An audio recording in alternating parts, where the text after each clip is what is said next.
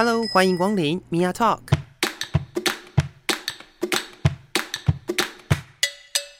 每个人都是有趣的书，有着独一无二的故事。一杯咖啡的时间，与你分享生活点滴。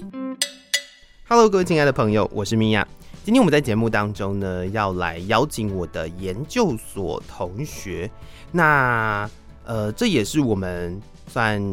二零二三年的第一集节目。那特别邀请的是在去年的十二月完成论文口试的浩翔，欢迎浩翔。大家好，我是浩翔。对，那浩翔做的论文的主题跟他的呃。范围就是一个完全不会接触到的范围，就是我的研究领域 啊，是是是，我的研究领域完全完全不会牵扯到这件事情。那我们呃刚刚还在讨论说，就是如果浩翔的呃这个研究就是这样子做完发表了之后，我可不可以称你为性骚扰专家？感觉这个头衔，不管是讲性骚扰专家，还是讲性骚扰专业，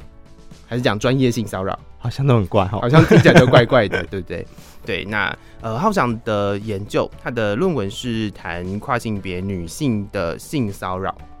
对，跨性别女性遭性骚扰经验初探。对，那这个大家听看到经验，应该就会知道说，这应该就是一个呃访谈，然后去处理这个呃这些。遭到性骚扰的跨性别女性，她们的故事是什么？嗯，那就首先想要先了解一下，因为呢，我做了一一年的性别节目，我完全没有处理到性骚扰这件事情。我想身边有很多的朋友对于呃性骚扰到底是是什么，然后性骚扰到底是诶、欸、你说有就有吗？还是怎么样的这种感觉，其实是很常会出现我们的生活当中的，是不是可以请浩翔跟我们分享一下，说，呃，到底性骚扰它的一个比较学术上的定义，或者是我们比较好理解的性骚扰是一个怎么样子的状态？嗯，好，嗯，目前性骚扰的定义，就简单的来讲，大致上可以从几个方向去谈。第一个就是它是跟性或性别有关，嗯，那第二个就是。呃，主观来讲的话，他有一个不受欢迎的那种感受，就不舒服，我觉得不舒服。嗯哼，对。那再来的话，就是呃，他可能会呃影响到你的就学就业机会。哦。那还有就是，他有贬低到你的人格等等这些。嗯这个是在法律上面明定的性骚扰吗？还是这是在呃，就是法律的规范之外，可能透过研究什么的来做补强的一个说法呢？对，这是比较像是在法理上面的一个界定啦。嗯哼，就是嗯、呃，性骚扰它其实是在一九七零年代的时候开始被发明出来的，嗯、就是当时有一些呃女性。主义学者是，那他们就是呃呃，他们其实当时有很多个词，然后包括性骚扰这个词，然后后来他们就找出了性骚扰这个词来去呃作为一个就是当时呃普遍来讲很多女性遭受到不舒服的对待的一个共相，对这个经验，然后他们用用一个名词来叙对叙述它，称之为性骚扰。那当时。嗯，那个创造这个名词的人是美国嘛，所以他们当时的原文是英文，嗯、那是 sexual harassment。对，那嗯，不过性骚扰它谈的不是只有性，嗯，虽然说他一开始的时候是跟性有关，所谓就是 sex based，就是以性为基础去讨论这个相关他受到的这些不舒服的经验，像什么嗯。呃，性别骚扰啊，性威胁啊，嗯、性胁迫啊，性贿赂啊，性攻击等等这些，嗯，就是这个在当时其实都有很多的一些相关的研究。那呃，女性主义其实它所要告诉大家的是，就是在这样子的一个性别暴力的背后，其实是有一个呃结构性的一个一个呃伤害存在的。它其实是有一个呃。性别结构上的不平等或性别歧视的一个情况所存在的，嗯、所以性骚扰它并不是说呃就是呃单纯就是呃只是一种袭胸摸臀的这个行为，而是我们要去看这个袭胸摸臀的背后，整个社会可能呃，为什么大部分都是女性受到这一些呃对待？对这些性别暴力的对待，uh huh, uh huh. 因为是整体而言的话，就是整个女性主义的讨论来说的话，它就是一个父权体制，然后对女性的压迫，是、嗯、会产生一些呃系统性、结构性的一个排除嘛。比方说，当时的女性，一九七零年代，慢慢的女性可以进入职场当中，或进入学校里面，对那整个呃。职场或者是学术领域或教育的场域里面，其实都是以男性为主的。然后它其实是比较强调一个阳刚气质的地方。嗯、那当女性进入这样子的一个呃环境里面的时候，那其实它就会变成一个呃，就是呃这个父权社会就会尽力的把你从这个一个呃这个环境里面把它排除剔除掉。对，是哦，所以其实我们。并不是大家呃很简单的觉得说哦，可能碰到的性骚扰，讲到性骚扰就是就是呃可能摸臀部，就是就是类似这样子的一个行为而已。它其实背后还有非常多可以去被讨论的一个地方。不过我想要就是再从这个地方出发，就是你刚刚提到了一件很重要的事情，就它实际上影响到了你的。呃，工作或者是生活，嗯哼，这会是一个很重要的因素嘛？就是当这个行为，呃，当他真的没有影响到你的话，他是不是就不算是性骚扰了呢？嗯，你所谓没有影响到你，就是如果说我我就是比如说你刚刚有提到嘛，就是做了这些前面的这些事情，那这些事情可能会影响到影响到你的生活，或者是影响到你的工作。嗯、那如果、如果比如说我今天就是呃。好，假设就是有人有人被讲了一句什么话或者是什么，嗯、可是他人觉得这是性骚扰，嗯，不过不过他本人觉得还好，或者是他本人觉得这不影响，嗯哼，那这样子的这样子的状况会构成性骚扰吗？对于就是这这件事情来说，如果他本人不觉得的话，那基本上也就他就不成立算是性骚扰哦。对，所以有一个很重要的事情是我们身边其实有很多所谓的很像正义魔人的人。就会很想要帮别人定义某一些行为，但我觉得这也是就是在现在的这个社会环境下，可以就是可能要再花了蛮长一段篇幅去讨论的。不过我觉得很有趣的一件事情是，呃，透过这个性骚扰的研究，会让大家更了解到说，其实呃很多的行为并不是表象而已。嗯哼，就你刚刚一直在不断的提到说，就是在这个行为的背后可能有。呃，社会结构上面的问题，嗯，是。那实际上，真的的研究就不是纯粹这个行为的问题，而是要去研究它背后的这个结构到底有什么样的呃状况。是，没错，是。那另外想要提问的一件事情是，呃，有的人会觉得，就是在面对性骚扰的这件事情上，好像呃会走到一个就是就是网络上面常常提到的，像是。呃，女权自助餐好像就是说，呃，我今天对你做的任何事情，或者是人家讲什么人帅真好人丑性骚扰，嗯，就是那个同样的一个事情，他碰到的呃人不同，或者是呃反应的方式不同，会不会造成是这是一个，就是大家会讲就是女权自助餐，或者是呃女女性只要喊了这就是性骚扰啊，这就是让我不舒服啊。常常我们现在可以看到很多人把不舒服挂在嘴边，你觉得是一个好现象吗？嗯，这个呃，你问的问题很好。那可是这个问题其实它背后其实牵扯的那个对他所要花的半年的时间来 处理这个议题，就是嗯、呃，你你呃，因为你最后停在问说，就是当大家都把呃，就是性骚扰好像呃，就是不舒服不舒服的这种情况，好像呃，就是。变成很广泛的认为很多事情都是性骚扰这件事情，嗯，好，呃，好像有点泛滥。那当然他，他嗯，他有一些情况出的，呃，应该这样子说啦，就是它其实有一些本土化的趋势，就是 性骚扰的定义其实有一些本土化的趋势，是比方说，我呃，我们。我们有性平三法嘛？是啊，是啊，是啊。呃，性工法、性那个性别教育平等法，嗯、然后还有那个性骚扰防治法。嗯，那前两个法律的话，第一个那个性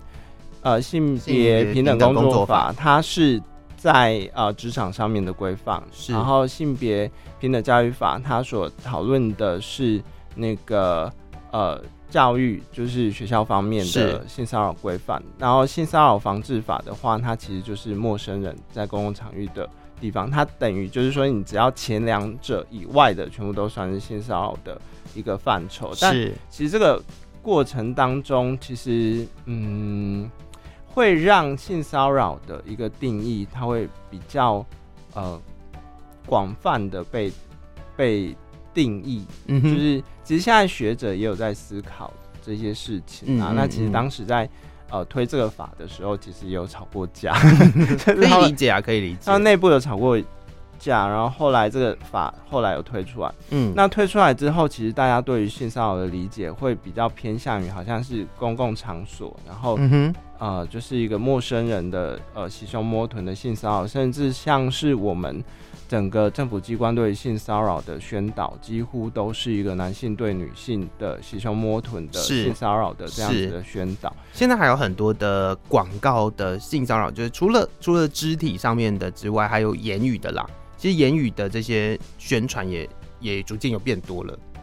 对，但其实大家对于性骚扰的概念还是偏向一个性化的概念，嗯嗯、就是像我刚刚所提到，性骚扰的概念应该是一个权力关系结构性的概念。可是当我们把性骚扰定义在袭胸摸臀或不舒服，你只要你摸了我，然后我就觉得不舒服，嗯、这就是性骚扰。它其实有把性骚扰性化的这样子一个情况。那他的情这样子的情况，当然就会造成，就是大家好像就会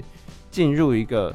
moral wrong，就是你只要是一个道德上非礼一个女性的这种状况，它就是不对的。嗯哼，就是变成我们在性骚扰的讨论方面，就是回到了，就是有点回到了过去那种五十年代，就是你对于一个女性的一个贞操贞洁的。侵犯就是他又更窄化了这一件事情，然后又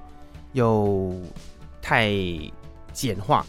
对对，没错，是吧？应该是这样感觉。对，就是他他太简化了这件事情了。然后，因为其实大家也没有兴趣再去多认识性骚扰是什么嘛。对，几乎大家很少会在讨论性骚扰是什么。嗯哼哼哼，所以所以嗯，如果大家对于你身边的。性骚扰，身边性骚扰没有，不不一定是身边性骚扰，就是如果大家对于性骚扰这个议题，或者是对于性骚扰的这个呃定义或研究有兴趣的话，其实有蛮多东西是可以看的。毕、竟它都已经从从你讲的一九七零年代到现在，其实有也有蛮蛮多的呃讨论跟呃可能是。法理上的是社会学上的，或者是很多呃不同领域的学者做过这样子类似的研究了，所以是应该是有很多东西可以看的，有很多书单，西方的跟我们台湾的文献都蛮多的。是啊，是啊，是啊，所以我觉得呃也不是大家所想的，你觉得怎么样就一定是性骚扰，其实它它还有更多更多呃不一样的太阳出现啦。好，那我们再往下走，嗯、就是你的研究里面特别针对了跨性别女性是的处境来讨论哦。对，那为什么会让你想到要去做跨性别女性呢？嗯哼，哇，这是一个很好的问题。嗯，当时会做跨性别的研究，就是在性骚扰里面来谈跨性别的议题，是，那是嗯。最早是两年前的事情，对，那大概是我刚进入世新性别所 硕一上的事情。Oh, OK OK OK，然后所以你硕一上的时候就已经想要投入跨性别研究的这一块。应该说那时候的一个，我怎么都没有发现呢？一开始 一开始的起心动念是刚好修了那时候，呃，我们所上罗参英老师的。Uh-huh. 那个初阶校园性别调查事件的课程，那它里面就是谈性骚扰。那当时我刚好导读了一篇就是罗老师写的文章，就是他的性骚扰，他的性骚扰，性骚扰的性别化建构。嗯，那他谈的是呃顺性别男女两性，他们遭受到性骚扰的时候，他们怎么去认定，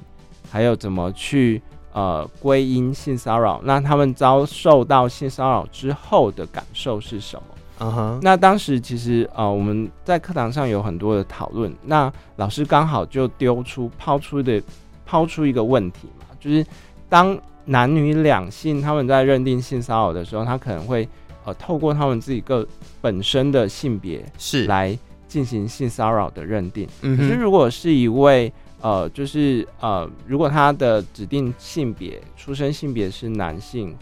那他的认同性别是女性，这样子的一个呃跨性别女性的身份，那他在面对性骚扰的时候，那他会如何认定性骚扰呢？哦，所以那是一个还蛮好的一个思考点，所以从那个时候就开始呃去思考这个问题。那我也觉得说，因为我本身呃。对于性少数的议题也都蛮感兴趣的。是，那性呃性骚扰刚好也是女性主义在讨论性别暴力或性别相关议题是一个很好的切入点。嗯嗯嗯，那我觉得刚好是一个可以呃既可以呃探讨到性少数的议题，嗯、然后它又跟女性主义的一个性别议题相关的一个很好的切入点的一个研究的方向。哦，硕一上哎，我硕一上在干嘛、不能不能这样讲，不能这样讲，这已经是你的第二本书了。这就是这也是一个我觉得蛮有趣的地方哦，就是聊回我之前可曾经在节目里面跟大家谈过的，就是到底性别研究到底在做些什么？其实我们所上有各式各样的课，上次跟呃。之前有一集的节目，大概是两周前吧，就是有跟那个我们所上的那个反听招小组 是聊过天。我们有聊到说，就是大家觉得为什么性别呃世新的性别所这么就是这么有趣，这么这么值得大家来念？嗯，我们还在招生，这样，就是为什么值得大家来念，也是因为其实我们在所上可以接触到各式各样不同领域、不同老师的、嗯、的课程。嗯，对，这也是蛮。蛮特别的，你就在硕一的时候就决定要做这件事情了，然后你什么时候才，呃，应该说你那个时候就开始起心动念嘛，然后那你什么时候开始实际上去执行？就应该说执行的部分是呃比较比较固定、比较比较呃明确的走在这条路上的。嗯哼，呃，就是开始写这本论文的时候，因为毕竟我进来之后。我们的目标应该就是要写一本硕论嘛，是是是，是。那既然要写一本硕论的话，其实当时，呃，其实我一进来的时候没有很明确的一个题目，哎，大家都是这样吧？对我，我觉得，因为那时候。性别所就是第一次接触嘛，嗯嗯嗯，然后我们也觉得说，我们其实身处在这个社会上，我们也受到很多性别上的议题的嗯嗯牵扯跟纠葛，是那每件事都可以拿来写论文，对，没错。那所以那个时候就想说，哇，天啊，有好多事情可以写，那我到底要写什么？对，那那个时候刚好就透过修课，我我我刚好就是修到罗老师的课，是。那如果我今天可能修，嗯。其他老师的其他老师的课，然后我也很喜欢的话，说不定我就会题目又换了，换别的，是。有可能。那刚好那时候是罗老师的课，那我也觉得刚好就跟我呃，我我的一直以来的那个关怀的议题跟面向，就是对于性少数受到性别呃相关的暴力啊，或者是压迫等等的这样子的一个关怀是比较。比较接近的，呃、近的那我刚好就是把它当做我的一个写作的方向。嗯、那开始写的话，大概就是因为我们每一个学期都要写期末报告，是是是。那同时我们每一个学期也都必须要修大概两到三或三到四门课嘛。四门课可能要所长同意。哎、欸，要啊，十二学分就要所长同意。十六十六学分才要所长同意，十二学分不需要，可以，所以就是就是满了就对，反正就是十二就是你可以你可以呃完全不需要任何人同意就修满的状况。对对，就是我们一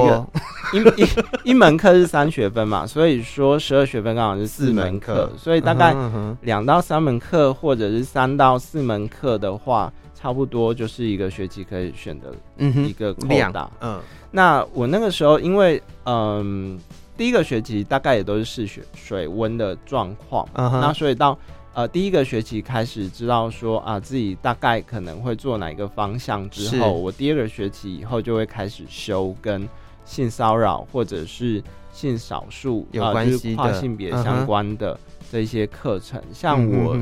后来有修那个一倩老师的性少数法律嗯的专题，嗯、那还有像之后也有呃旁听吴老师的西斗，他也有在谈论一些呃性别暴力啊、跨性别的。或者是性骚扰的相关议题，所以我在修课上会专门跟我的呃研究领域相关，然后我的期末报告的部分就是以性骚扰跟跨性别这两个主题为主要的一个书写的呃范畴，然后去书写。哦、那在过程中，我就会累积很多文献嘛，嗯哼嗯哼，我就会累积了性骚扰的文献跟跨性别的文献，然后慢慢的它就会变成我的。硕士论文的对一部分的养分，那我再把这些写过的文献再把它 copy 到我的论文里面，就有十三万字喽。对，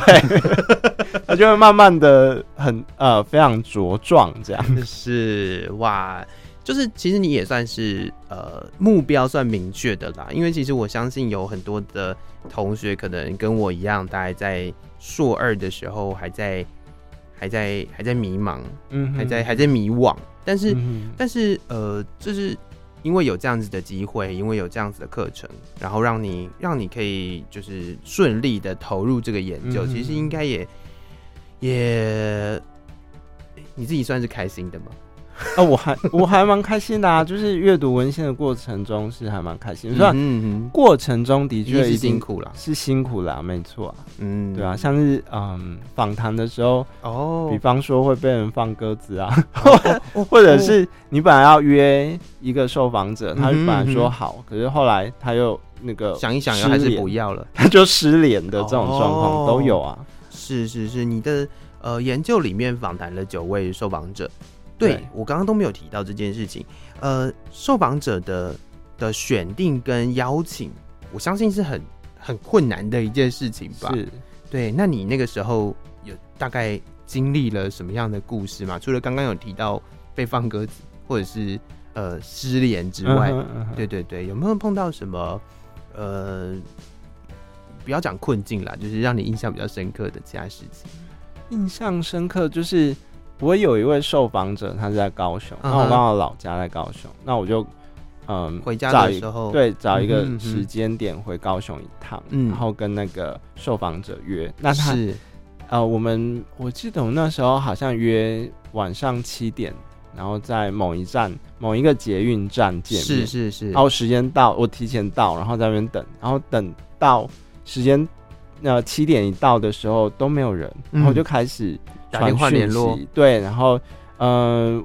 我我那时候没有跟他拿呃要到电话，但是我有他的像 Line 啊或者是 Messenger 的讯息，那我就是传讯息，然后他没回应，我就再打那个 Messenger 讯息，嗯，然后给他，他也没有回应，我就想说，哇，怎么办？你被放鸽子了。怎，怎么办呢？我才刚呃刚做完。第一个还第二个那个受访者遇到就是才前面几个就要被人放鸽子，那我后面怎么办？就突然觉得一片的茫然。不过后来还好啦，就是我就是想说啊，没关系，那反正那个地方刚好就是有百货公司什么的，那我就先去逛逛一下。然后过了一个小时一两个小时之后，他就有回讯息给我，他说他就是工作，然后忙到忘记这件事情。然后，所以后来还有再约到这个人吗？后来，对，后来他还是有在呃联系我，然后我们就是嗯，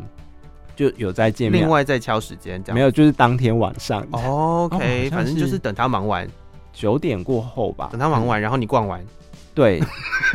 但但那一天刚好他把两件事卡在一起，嗯、就是除了我的这个访谈之外，他其实那一天还有另外一个约，所以我们的访谈时间不不能太久，好像只能够四十分钟还是一个小时左右而已。哦，那因为那过程，就是我记得那一次我们的访谈，就是我有呃，就是比较。呃，晚一点才访到对方之外，然后我们的访谈过程是相对比较赶的，就是我们就不像之前本来预计可能从七点开始访，我们可以访稍微久一点的时间，嗯。可是，呃，在那一天的话，我们就会稍微赶一点，就在那一个小时里面，我们得赶快找一个地点，嗯，然后找到地点之后，哦、还要找地点，对，对找地点之后，我们赶快就是 set 好所有的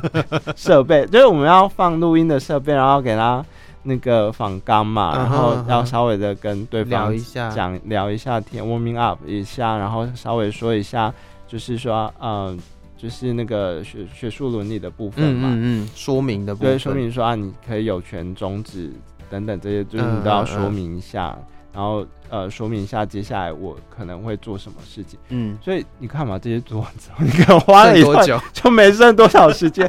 然后在进入访谈之后就，就就会变成就那这个访谈相对来说其实是真的不是那么成功了，嗯嗯、就是真的会。访谈到的内容比较片面一点啦，是，对。哦，这也是蛮，我觉得只要有做访谈的人，应该或多或少都会碰到这样子的问题了。对，没错，对啊，毕竟毕竟那个访谈就是你约了，也不见得每一个人都真的有这么这么有时间，或者，是呃，有时候像这种学术性的访谈，我觉得很很重要的一点是，因为他可能会问。问到一些你自己个人的生命经验，是，所以有的时候也有可能会考虑了一下，就是哎、到底要不要？可能一开始先答应了，嗯，然后后来想一想，还是还是不要好了。对对啊，就是就是这灵魂拷问的部分，可能 我们常常在讲灵魂拷问嘛，就是当你有时候真的被被问到了一些，就是跟你的。呃，生命当中一些比较不快乐的事情有关系的一些经验的时候，我想很多人都会，嗯、呃，都会倾向就是再三思考一下。对对，对，所以我想你在找受访者的时候也是蛮辛苦的吧？光是找受访者这件事情。对，那时候其实，呃、你透过什么样的方法去去牵这个线呢？我其实透过身边的朋友帮忙，然后我呃身边有一些跨性别朋友是。呃，请他们帮忙找，然后再来的话，我会去参加一些跨性别的聚会，哦、在聚会上面去认识一些人。那认识人之后，可能就这样有呃，学术上我们叫滚雪球嘛，是就是一个带着一个从你认识的朋友中去，呃，再往一个找一个往外延伸，对，嗯、延伸出这些呃，从他们各自的人际网络去扩展，然后去找出我们的受访者。嗯、那当然就是第一个就是。跨性别者在嗯性少数里面相对也是占比也是比较少的，也不是那么好找。然后再来的话，就是他又要有性骚扰经验，是他又愿意跟你聊，嗯哼，就真的不是那么好找。我记得我第一年好像也只能够找三到四个人吧。哦，就真的花了。呃呃，第一个学期啦，然后后来第二学期就是有比较积极的再多找一些，嗯嗯嗯，所以慢慢慢慢累积一一两年的这些时间，累积出九位的受访者，所以也算是呃，就是也是经历了一段蛮辛苦的过程，然后最终获得了这样子的成果，嗯，我觉得也也还不错。我是还没有完整的看完你的论文啦，但是。我很期待拜读，没关系，一般人。但是因为他的字数真的有点多，要花的时间有点长，一般人应该没办法读完十三万字的东西。至少呃，毕竟它不是所谓的小说或者是是什么散文之类的，没有没有，也是没有那么好读的啦。这样 了解了解。那我们最后大概聊一下，就你在这个呃访谈之后哦，你因为我看你的题目是。初探嘛，嗯，应该是说，在现在除了你之外，前面做跨性别性骚扰的这个经验的研究的可能比较少，嗯嗯。然后，那你做了这个研究之后，有什么样的发现吗？嗯哼，好，嗯，就是在这个研究领域的话，应该这样子说啦，就是在性骚扰的领域，过去都是以顺性别的对象为主嘛，是。那嗯，在讨论顺性别的时候，我们都是有呃从那个呃性别角色 gender 这条轴线去谈，所以我就透过呃同样是谈一个性别的轴线，但性别它本身的意涵很多嘛，它除了嗯嗯嗯呃所谓的社会性别之外，它还包括生理性别，嗯哼，然后还有性倾向是。跟性别认同。是那那我们其实在，在呃性别所里面，在他呃学女性主义的时候，我们常常都有学到一个呃专有名词，叫交织性。是交织性的意思，就是说一个人他可能因为他的不同身份，会有呃在这个社会里面会有不同的感受。是那呃在过去的话，可能顺性别的男女两性，他会因为他们的呃性别角色，或者是他们的生理性别。嗯哼嗯哼然后在性骚扰的呃这个呃情况之下，现象之下，他可能会有不同的经验。是是，像男性会有男性遭受到性骚扰类型，女性会有女性遭受到的性骚扰类型。嗯哼，那跨性别者他嗯、呃、会因为他们的性别认同是的这一条轴线，而会有交织出不一样的一个呃身份上的经验。感受，嗯哼，像我的呃论文是以跨性别女性嘛，所以它就会包括了她的跨性别身份跟女性的身份，嗯哼，所以在女性的身份的部分，啊、呃，我论文里面就有提到，就是我引用了一个呃。呃，理论框架。是。在那个理论框架里面，就是我不要讲，不要再讲理论框架了，对，这个我们听众朋友听不下去，对，